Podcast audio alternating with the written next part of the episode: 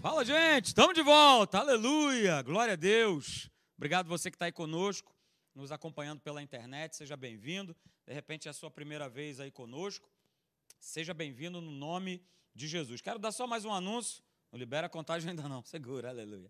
Quero só dar mais um anúncio, né, que nesse próximo sábado agora a gente tem o Wake, ok? O Wake é seis e meia, né, é o culto aí de encerramento de um ano que foi muito maravilhoso, muito produtivo para a nossa juventude, para os nossos adolescentes.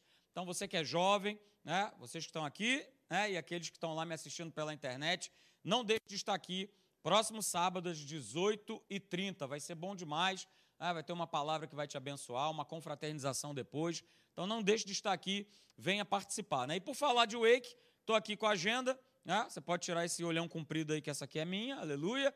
Ok? Mas a gente está aí com essas agendas muito legais bem caprichada mesmo, tá bom? E a gente está vendendo, e aí você pode fazer a tua encomenda. Então, se você deseja adquirir essa agenda, ou para você mesmo, né, você gosta de usar, ou de repente para você presentear alguém, vai ser muito legal, porque aqui tem devocionais, é, aqui tem planejamento familiar, planejamento financeiro, planejamento do teu dia a dia, tá bem legal essa agenda, tá bom? Foi confeccionada aí com todo carinho, com todo amor, né? e parte do que a gente arrecadar com essa agenda vai ser aí revertido para a nossa juventude, para a Wake aqui de Icaraí. Então, se você deseja adquirir, né, fala com a gente, você que está me assistindo pela internet, coloca uma mensagem aí no chat, olha, eu quero, como é que eu faço para adquirir? O pessoal vai te instruir aí, tá bom? E vocês estão aqui, é só você fazer o pedido e a gente vai estar tá daqui a pouco entregando para você e vai ser bom demais, ok, queridos? Então vamos, coloca, coloca aí para mim, olha, Leandrão, aleluia, você que está pilotando hoje. então coloca aí para mim. É, a gente tem falado sobre a gente não abandonar a nossa confiança em Deus, tem falado isso já há bastante tempo aqui pelas quartas-feiras, né, na nossa escola de Vitória. A gente tem trazido aqui uma palavra é, bem simples, mas muito poderosa, que lança bases né, no que diz respeito à nossa fé. E eu tenho falado aqui, tenho usado esse texto que está lá em Eclesiastes, capítulo de número 11. Vamos lá, aleluia. Passa aí para mim, por favor. Eclesiastes, capítulo 11, isso, verso de número 8. Eu tenho lido esse texto e eu gosto muito dele, porque Salomão, ele não escondeu de cada um de nós de como seria os nossos dias. E é exatamente desse jeito que ele está narrando aí em Eclesiastes 11, 8. Ele fala assim, olha, ainda que o homem viva muitos anos, né, e isso aí acontece, pode acontecer ou não, enfim, né? O tempo de Deus é outro. Mas, enfim, ainda que o homem viva muitos anos, olha, alegre-se em todos eles, regozije-se em todos eles. Contudo, entretanto, todavia, porém, ele deve lembrar de que há dias o quê? Dias de combate, dias de trevas. E veja, não serão poucos, serão muitos. A nossa jornada aqui sobre a face da terra não é pelo fato de nós termos nos tornado cristãos que nós é, teríamos a nossa jornada sendo facilitada.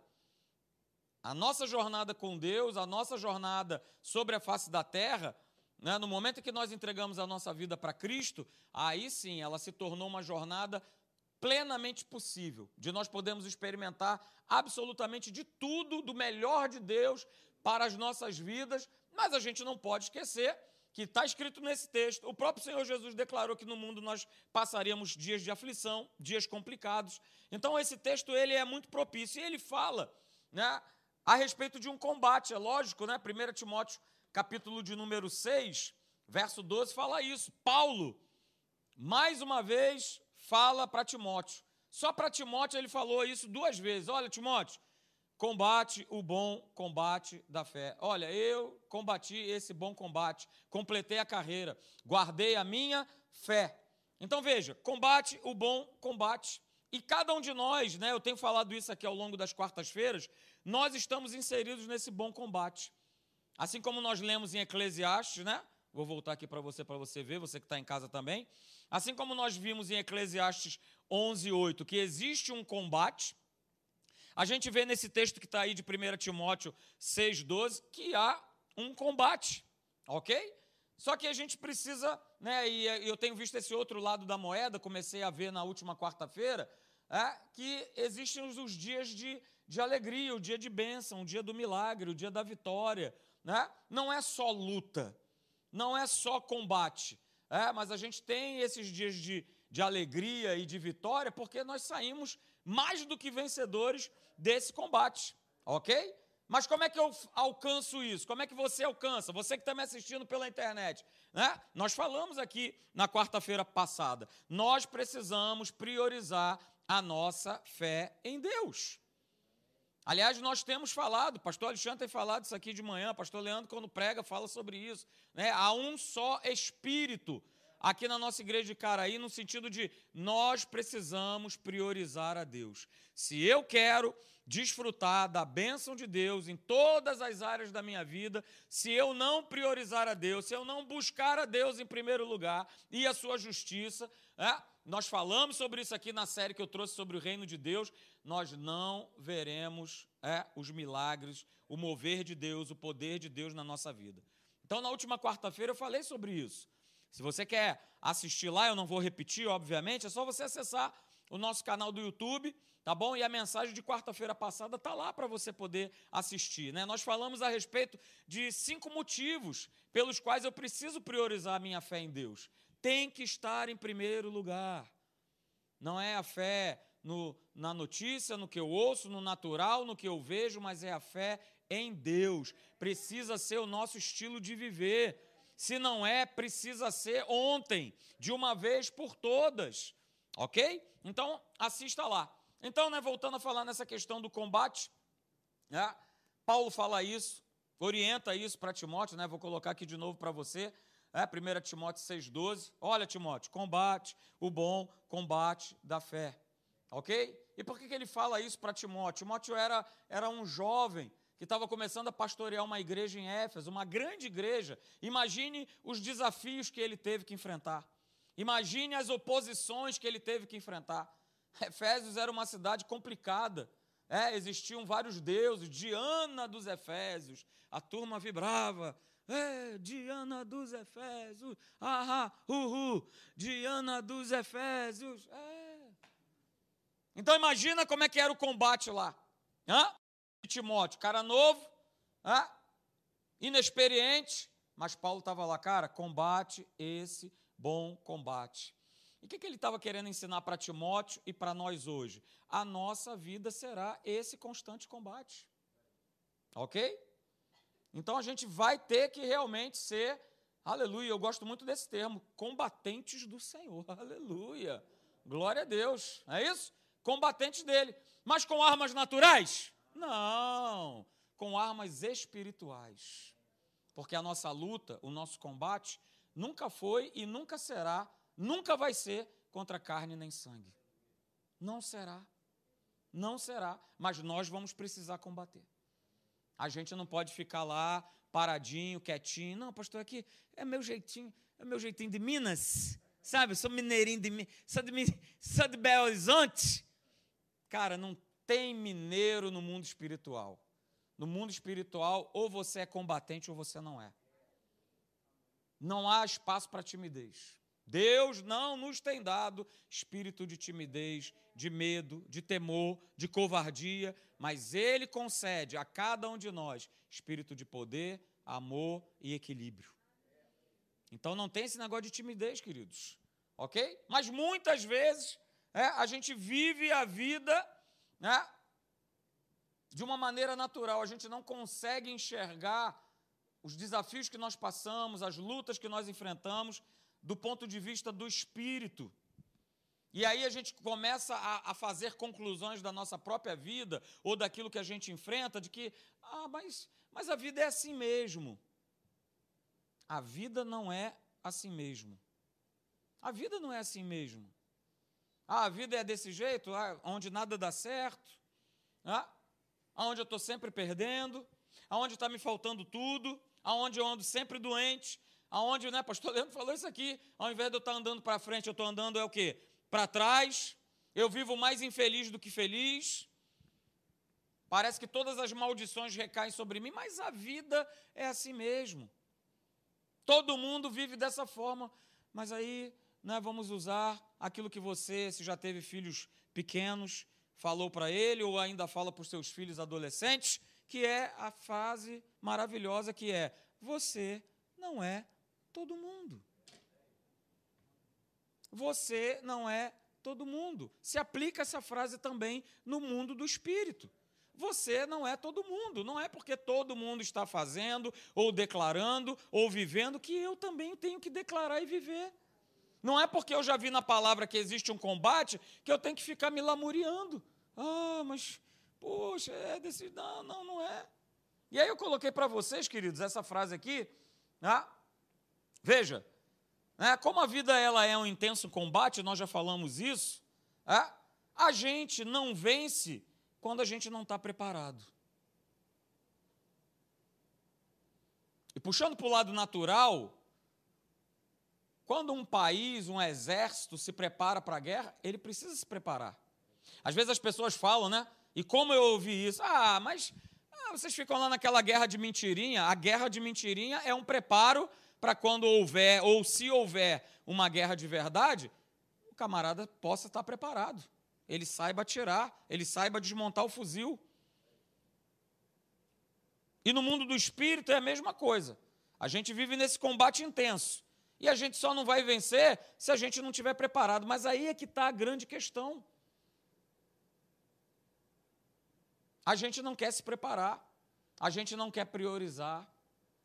E olha, queridos, 2022, é, há isso, esse, esse entendimento em alta. Eu tive uma reunião com o pastor Hélio, né, isso está em alta no coração dele, no nosso, cada, um, cada coração do pastor, de que 2022 para frente né, serão anos de, sabe, de, de, de, de, muita bênção, de muita porta aberta, de, sabe, de muitos milagres, de, sabe, coisas que nós não, não, não, não vimos ainda e vamos começar a ver, mas eu preciso estar preparado. Não cai do céu. Só o que caiu do céu foi o capeta. Não vai cair do céu. Nós fomos chamados para esse combate, para esse bom combate, como nós lemos lá em 1 Timóteo 6,12, é o bom combate da fé, é o bom combate da crença em Deus. Nunca vai ser um combate né, humano, um combate mental, um combate intelectual, como muita gente acha. Como muitos cristãos ainda vivem, querendo fazer um combate de intelectos, de que sabe mais, de que estudou mais, de que conhece mais. Né? Eu sempre falo né, para os grupos ou para os líderes aqui da igreja: né? ah, é muito bom ter talento. Legal, foi Deus que deu, é Deus que dá, ok. É muito bom ter talento. Mas principalmente, eu preciso ter o quê? Um coração próprio. E se eu for tiver que escolher entre o mega, ultra, hiper talentoso e aquele que tem um coração cheio de Deus, eu fico com quem tem um coração cheio de Deus. Porque esse camarada, ele está apto a ser treinado, a se desenvolver é, o seu talento, o seu dom. Mas aquele que só tem o talento, que só tem a habilidade e um coração que não é próprio, a coisa não anda, a coisa não flui. Parece que é uma garrafa que tem sempre uma tampa que não deixa a coisa acontecer. Então, queridos, a nossa vida cristã ela não pode ser, falando a respeito desse combate, apenas uma tentativa. Eu estou tentando ver se dá certo. Eu estou tentando ver se aquilo que eu faço corresponde, dá certo. E veja, eu coloquei essa frase, né? Existe uma luta muito maior sendo travada com um esforço humano do que na simples crença na verdade contida na palavra de Deus. Muitos de nós preferem se agarrar na humanidade, no que diz as pessoas, no que fala a notícia, naquilo que eu acho, naquilo que eu penso, nos meus conceitos, no que, na verdade, que já está lá contida dentro da palavra de Deus. Que é verdade. Que é simples, que é crença. O pastor Hélio fala uma frase maravilhosa. Deus é simples, o homem que complica. A palavra é simples, o homem que complica e é verdade. Porque parece que não, quanto mais complicado, melhor. Não. Se eu estou exercendo fé, se eu estou acreditando em algo né, que eu sei que Deus já ministrou no meu coração e eu tenho essa certeza que vai acontecer na minha vida, vai acontecer, é só acreditar até o final. Não é acreditar hoje e largar amanhã.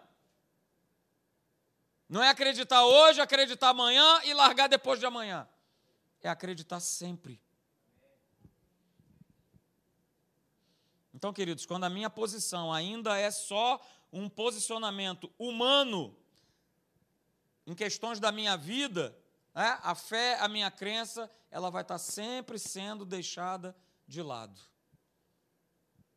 E aí, veja, eu coloquei para você esse texto que está lá no livro do profeta Zacarias, capítulo de número 4, verso 6, na versão da Bíblia Viva.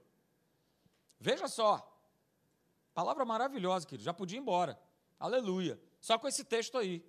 Porque esse texto derruba toda uma humanidade. Toda uma. É, mas, mas sabe como é que é? É o Evangelho segundo Marcelo. O Evangelho segundo Marcelo vai dar errado. Não vai dar certo. Veja, essa é a mensagem do Senhor a Zorobabel. Então aí agora você bota o teu nome. Essa é a mensagem do Senhor para o Celso. Essa é a mensagem do Senhor para o Idéquio. Essa é a mensagem do Senhor para o Leandro. Essa é a mensagem do Senhor. Veja o que ele diz para cada um de nós: não é pela força, nem com poder que vocês vencerão. Veja, Deus diz: será pelo meu espírito. Vocês, embora sendo poucos e fracos, mais uma vez ele fala: vencerão pelo meu espírito. Quer vitória? Não é chorando e gemendo e chorando, mas é pelo Espírito Santo de Deus. É por Ele. É Ele, não é pela minha força. Nós estamos lendo aqui. Está muito claro, está muito nítido. Mas por que, que muitas vezes a gente insiste em fazer com a nossa força? Como diz lá no Salmo 37, verso 5, de entregar a gente não entrega, a gente retém, a gente segura. Isso aqui eu entrego, mas isso aqui eu não entrego. Isso aqui eu solto, mas isso aqui eu retenho. Entrega. Quando está falando de caminho, está falando de toda a tua vida, de toda a tua jornada. Entrega, confia e descansa. Entrega, confia e descansa. Sem esses três elementos, no no bolo chamado milagre, se faltar um desses ingredientes, vai solar. Vai ficar com gosto ruim.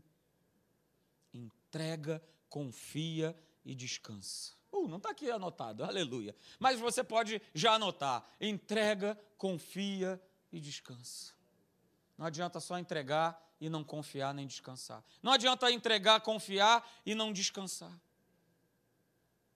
Entrega, confia e descansa.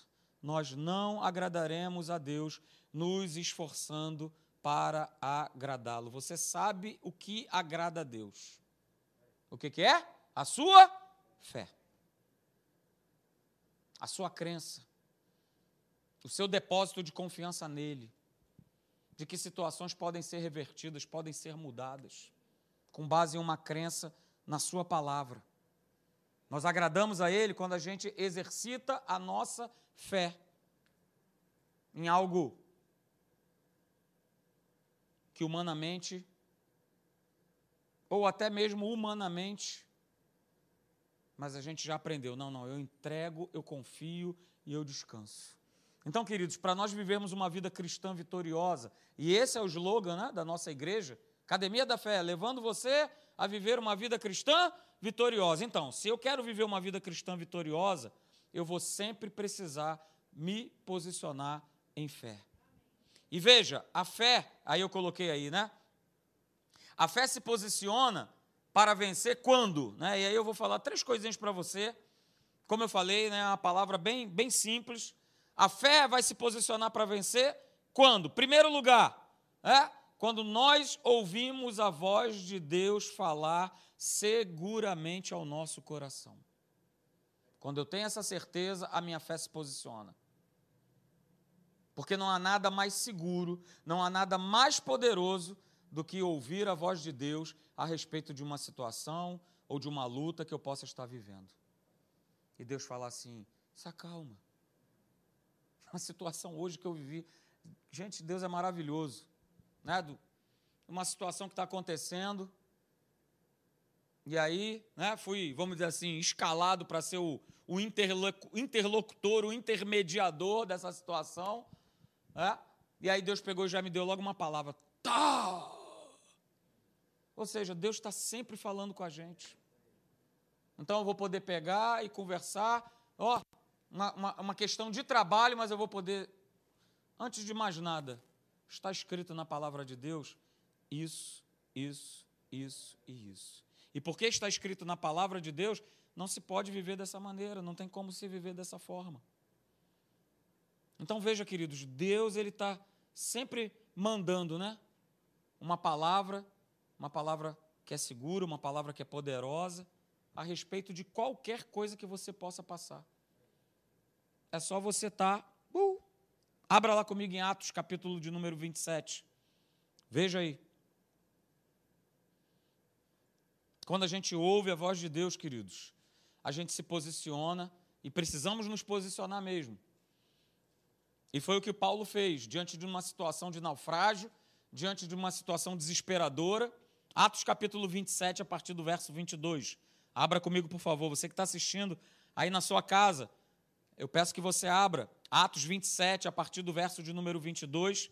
Como eu falei, é, Paulo estava no navio, já tinha falado para a turma que não era legal o navio suspender, mas os caras quiseram fazer o quê? Na força. Não, eu sei, eu já sou marinheiro há muitos anos, eu sei como é que funciona. Ah, é? Então beleza. Aí veja o verso 22. Mas já agora vos aconselho, bom ânimo, porque a turma estava desesperada, o navio estava indo a pique. Né? Vos aconselho bom ânimo, porque nenhuma vida se perderá de entre vós, mas somente o navio. Olha aí o verso 23. Porque nesta mesma noite Olha aí, um anjo de Deus,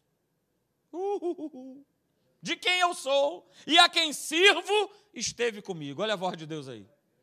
Aí, veja, olha o que, que ele ministrou, verso 24, né? Grifa aí, ó, dizendo, ele fala, ele ministra no nosso coração, não mudou. Assim como aconteceu com Paulo, acontece hoje. Através um anjo, através do Espírito Santo, através do pregador, através da palavra de Deus o Senhor fala.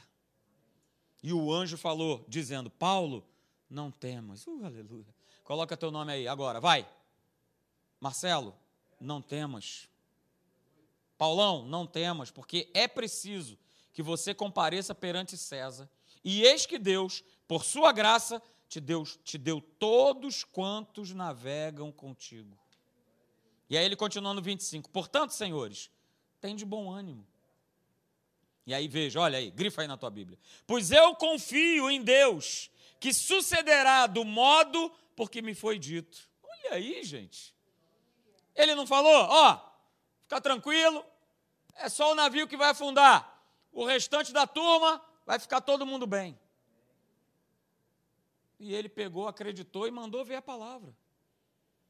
E muitas vezes falta a cada um de nós, sabe, essa ousadia de até mesmo falar para pessoas que, que não creem, que não entendem, mas abre a boca, fala aí.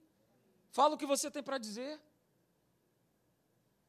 Fala para ela, olha só. Pá, pá, pá, eu tenho certeza, foi Deus que me colocou. Pá, pá, e manda ver. Sabe por quê, queridos? Eu coloquei aí, veja. É? A voz de Deus, ela traz segurança e certeza para o combate. Uh, aleluia. E não tem como vencer sem essa certeza sem a certeza da voz que está nos guiando. Não tem como eu partir para combater. Um dia desse a gente estava comentando lá no gabinete, né? Ô, ô Josué, é o seguinte, vou dar aí as, as famosas voltinhas aí. Quando chegar na última voltinha, aí você vai pegar e vai tocar uma trombeta, e vai todo mundo. Êêê! Todo mundo vai gritar.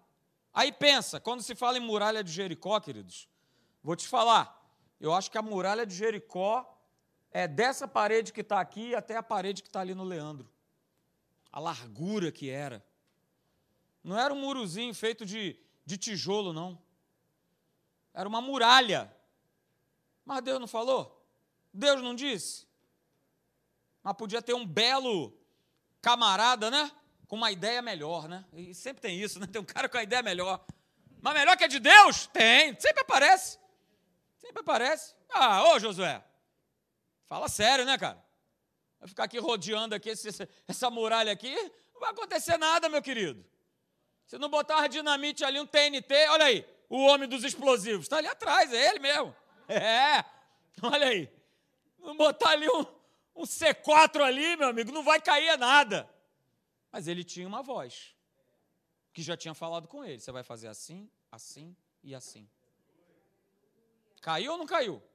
Caiu. E querido, toda e qualquer muralha vai cair na tua vida se você seguir e obedecer à voz de Deus que ministra no teu coração. Da mesma forma que o Espírito testifica com o nosso espírito que nós somos de, filhos de Deus, teu espírito vai testificar, sabendo que é Deus que está falando contigo, sabendo que é Ele que está falando. Não, dá a voltinha aí, meu querido. Dá as voltinhas aí, depois toca a trombeta.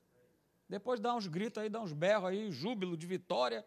E vai, você vai ver se não vai ruir, se não vai cair. Mas porque foi Deus que falou. Foi Deus que falou. Veja, queridos, em segundo lugar, né, a fé ela vai se posicionar para vencer quando nós tomamos a atitude certa diante daquilo que nós estamos passando. Quando eu tomo a atitude certa, uh, aleluia, a minha fé está pronta para operar. Ela está pronta para agir.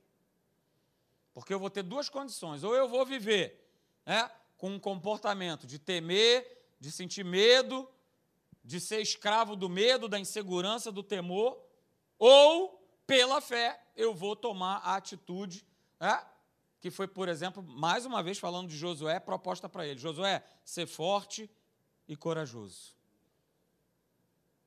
de tomar atitude pela fé e declarar.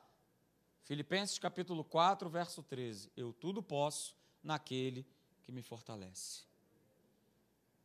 E eu vou ter que usar fé para isso, porque muitas vezes eu estou rodeado de problemas, adversidade, de situações, de dificuldades, e eu vou ter que tomar posse. Eu vou ter que tomar posse de Joel 3,10. Diga ao fraco, eu sou forte. Eu sou forte, mas a minha força vem de quê? De mim? Minha? Não. A minha força vem do Senhor. E veja, querido, ser forte e corajoso nunca vai ser algo que vai partir de nós, da nossa vontade, da nossa carne. A carne, ela sempre vai querer fugir desse combate. Ou se ela for entrar nesse combate, ela vai fazer besteira. Ou seja, ela não vai ter um equilíbrio, nunca vai ter, porque é carne. Vai dar confusão. Então veja, mais uma frase, aleluia. Né? O temor se apodera é da nossa carne, o medo se apodera é da nossa carne. E a sua manifestação, veja, é, é sempre de covardia, é sempre de desanimar rápido, é sempre de desistir com facilidade. Isso aí é obra da carne, desânimo, covardia e desistência. Desânimo, covardia e desistência. Desistir, deixar para lá. Estou quase conquistando. E o próprio Senhor Jesus, ele declarou isso. Mateus capítulo 26, verso 41, ele falou né, que a carne era fraca. O espírito estava o quê? Prontinho, prontinho. Mas lá no momento lá da crucificação, a carne de Jesus estava gritando, estava gritando tanto que estava pingando sangue. De tanto que ela estava gritando: Não, eu não quero ir para lá, não. Não quero, não, vai doer demais. Até chegar lá, então, vai doer muito. Porque o problema não foi só estar lá pregado na cruz. A questão foi o, foi o caminho até chegar lá na cruz e a carne estava. Não, eu não quero. Veja, Salmo de número 56, verso 3 e 4. Exercício para nós. Em me vindo temor, em me vindo medo, o que, que eu vou fazer? Eu hei de confiar em ti. Uh, aleluia! Verso de número 4. Em Deus, cuja palavra eu exalto, neste Deus ponho a minha confiança e nada temerei. Que me pode fazer um mortal? Nada. Mas eu preciso me posicionar, a minha fé precisa se posicionar nesse combate. Uh, aleluia. Em ti, Senhor, a tua palavra eu exalto. É em ti que eu coloco a minha confiança e em ti eu nada temerei. Em terceiro lugar, queridos, e por último, né? A nossa fé vai se posicionar para vencer quando a gente reconhece com a nossa boca a soberania de Deus no momento, na situação, no problema que nós enfrentamos, ou que nós passamos, ou que nós vivemos. E aí, esse é um grande, grande, grande exercício, que é treinar o nosso espírito, que consequentemente vai colocar para o lado de fora com a nossa boca, ah, que é exaltar o poder de Deus e não exaltar o poder da dificuldade. Como é difícil. Como é um treinamento. Por isso, nós precisamos estar preparados. Eu vou repetir, queridos. Ah, esse é o grande exercício.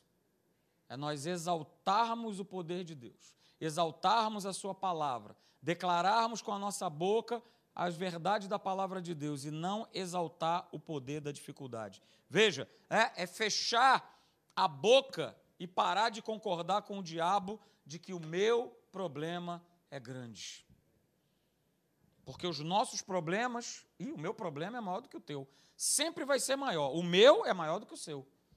E você vai me convencer de que o seu é maior que o meu. Ah, pastor, você não sabe o que, eu estou passando. Nem você sabe o que eu estou passando. Mas aí está o, o, o grande perigo né, da gente estar tá sempre falando dos problemas. E veja, falar do tamanho dos problemas para Deus não vai resolver absolutamente nada. Os problemas, guarde isso, eles só são resolvidos, só serão resolvidos quando nós dizemos a eles o quanto Deus é maior. Eu vou repetir, hein? Os problemas, eles são resolvidos ou serão resolvidos quando nós falamos para ele o quanto o Deus que habita em nós, que nós servimos, ele é maior. Mas enquanto eu ficar enaltecendo, exaltando, proclamando o meu problema, Deus, ó, ó, impedido de agir. Porque eu não estou exercendo fé, eu estou declarando o natural declarando aquilo que realmente, né? ninguém é maluco, está acontecendo. Veja, um caso muito legal. Segundo Reis, abra aí comigo, não está no slide não. Segundo Reis, capítulo de número 6, você conhece a história, e exemplifica isso que eu acabei de falar para você. É? Os problemas só são resolvidos quando nós dizemos a eles o quanto nosso Deus é maior.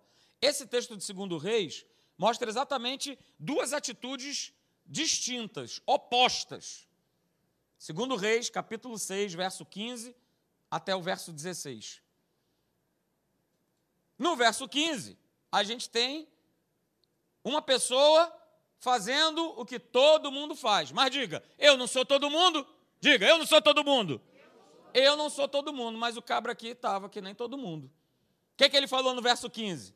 Tendo se levantado muito cedo o moço do homem de Deus, Geazi, e saído, eis que tropas, cavalos e carros haviam cercado a cidade. Só que o texto não acaba por aqui.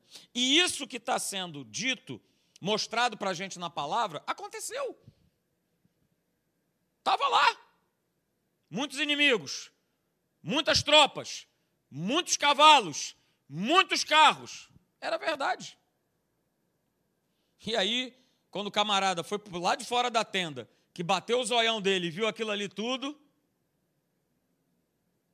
ele vira-se para Eliseu e fala: Ai, Senhor, e agora? Você já viu aí o tamanho da encrenca que está aí do lado de fora? O que, que, a gente vai fazer? É só eu e tu. Tu e eu. Só somos nós dois. Olha a quantidade de gente que tem ali. Ali só 10%, 1% já dava conta de mim e de você. O que, que a gente vai fazer? E aí veja a resposta de Eliseu. Respondeu ele: Não temas, porque mais são os que estão conosco do que os que estão com eles. Olha a resposta certa. Olha a resposta. Então, segura, pior, aleluia. Veja aí. Veja o que está escrito aí, coloca aí para mim. É, Geazi. Vai, meu filho. Isso, Geazi relatou para Eliseu o tamanho do problema. Que problemão é, Eliseu? Estamos enrascados. O que, que ele relatou para ele? O natural, o que ele estava, o que ele estava vendo. E ele estava vendo tropas, cavalos e carros. Ele não estava tendo uma alucinação, ele estava vendo. É fato.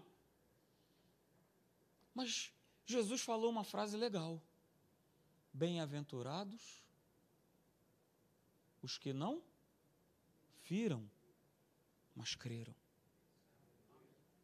Ô Tomé, deixa eu te falar uma coisa. Ô igreja, Deixa eu falar uma coisa: bem-aventurado é aquele que não vê, mas crê.